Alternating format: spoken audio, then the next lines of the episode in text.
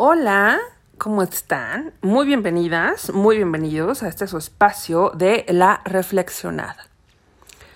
Fíjense que hoy viernes eh, los voy a dejar reflexionando mucho, precisamente para este fin de semana, en un tema que creo que definitivamente todos cogemos, ¿no? Es, es algo en donde todos traemos ahí colita que nos pisen. Y también es un tema que es no tanto difícil hablarlo, digamos, pero sí llevarlo a cabo. No son estas cosas que a veces de dientes para afuera es mucho más sencillo, ¿no? Comentárselo al otro, comentárselo a la otra, pero cuando tenemos que hacerlo nosotros nos cuesta muchísimo trabajo. Y acá me refiero, pues bueno, el tema es esto de aceptar al otro, a la otra como es. ¿Tú cómo vas con eso? ¿Realmente eres capaz de aceptar a los demás tal como son? ¿O sueles sentirte enojado, enojada, decepcionado, decepcionada también por la conducta de otras personas? Pues cuando esto pasa, cuando esta actitud o comportamiento de alguien nos causa malestar o desagrado, es difícil saber si el problema radica en nosotros o en ellos. Sabemos, evidentemente, que las relaciones humanas son complejas, ya que se trata de esta interacción entre dos seres humanos con una forma propia de ver la vida. Cada uno, cada una, con su propia mochila de creencias, expectativas y heridas sin cerrar. Por ello, si deseamos disfrutar de vínculos interpersonales sanos y armoniosos, hay ciertas cosas que debemos tomar en consideración. El aceptar a quienes nos rodean puede resultar más complicado, pues para quienes generan múltiples expectativas y las mantienen de forma rígida. Estas creencias acerca de cómo deben ser los demás se manifiestan en todas las áreas de nuestra vida. El mejor ejemplo es cuando pensamos en nuestra pareja y casi creo tenemos un manual de paso a paso de cómo debería ser y comportarse. Sin embargo, pues es muy probable que cuando estamos inmersos en esa relación, nuestra pareja sea diferente en muchos aspectos de ese ideal que creamos. Como ser humano, pues tendrá su propia personalidad, opiniones, gustos, días buenos y días malos. Y cuando estamos en esa relación y nos adentramos en ella con esas expectativas rígidas, ¿qué es lo único que nos va a asegurar? Un sufrimiento, y no solo para nosotros, sino también para nuestra pareja. Esa rigidez nos llevará a molestarnos por cada pequeño acto del otro y sentir una gran necesidad de querer cambiarlo, de querer cambiarla.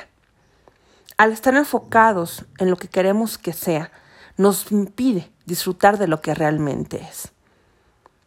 Tú sufrirás porque tu pareja no es lo que tú deseas y la otra persona sufrirá porque no se le permite ser porque se le exige adecuarse a un patrón y se le recrimina su propia esencia. Debemos aprender a ser flexibles y abiertos con quienes nos rodean. Hemos de permitirles ser con esa libertad y tratar de disfrutar quienes son en lugar de querer cambiarlos. Se trata de un gesto de respeto y amor en cualquier vínculo emocional. Sin embargo, en ocasiones no son nuestras expectativas las que boicotean la relación. A veces, la otra persona emite comportamientos realmente dañinos y desagradables. Quizá puede ser un individuo, individuo, egoísta, manipulador, narcisista, que utiliza a los demás en su propio beneficio. Tal vez es una persona que exige, recrimina y humilla. Y es evidente que en este caso no se trata de una necesidad de que reajustes tus creencias.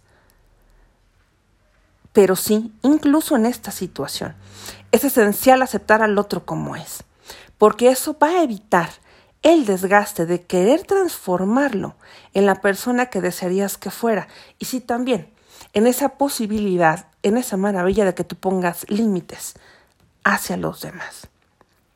Aceptar a los demás como son, nos permite ver la realidad y actuar en consecuencia. No podemos ni debemos cambiar a los demás.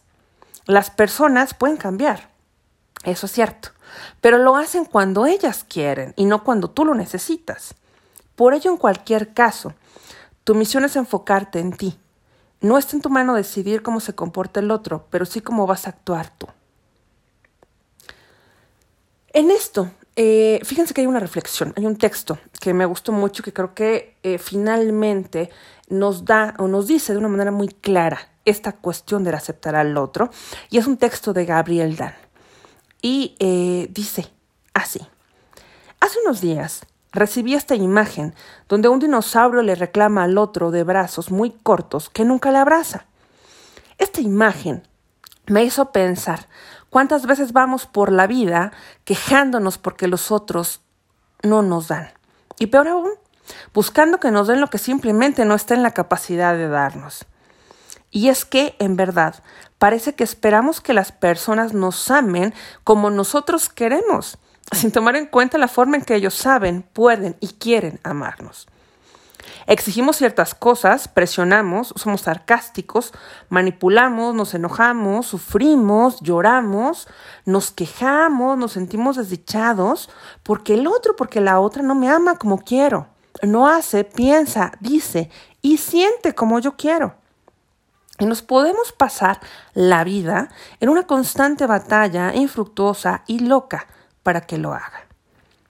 Amar es aceptar al otro como es el amor es un regalo que recibo, no que exijo. El amor es un regalo que entrego según mis limitaciones, pero con el mejor deseo de compartir lo que tengo para ofrecer. El día que aprendemos a aceptar a la gente que nos rodea con su historia, su capacidad de dar lo que sabe y puede buenamente dar, con sus heridas, con sus limitaciones, con sus propias maneras de pensar, con sus propias emociones. Y aceptándolos así, aprendemos a amarlos y agradecer lo que nos dan. Entonces somos realmente libres, porque amar es aceptar. ¿Te cuesta aceptar a los demás como son? Cuando aceptar al otro nos cuesta, es porque no hemos sido aceptados. No aprendimos un patrón sano de relacionarnos con el otro desde nuestra individualidad hacia la suya. Muchas veces de niños nos rechazaron por ser quienes éramos.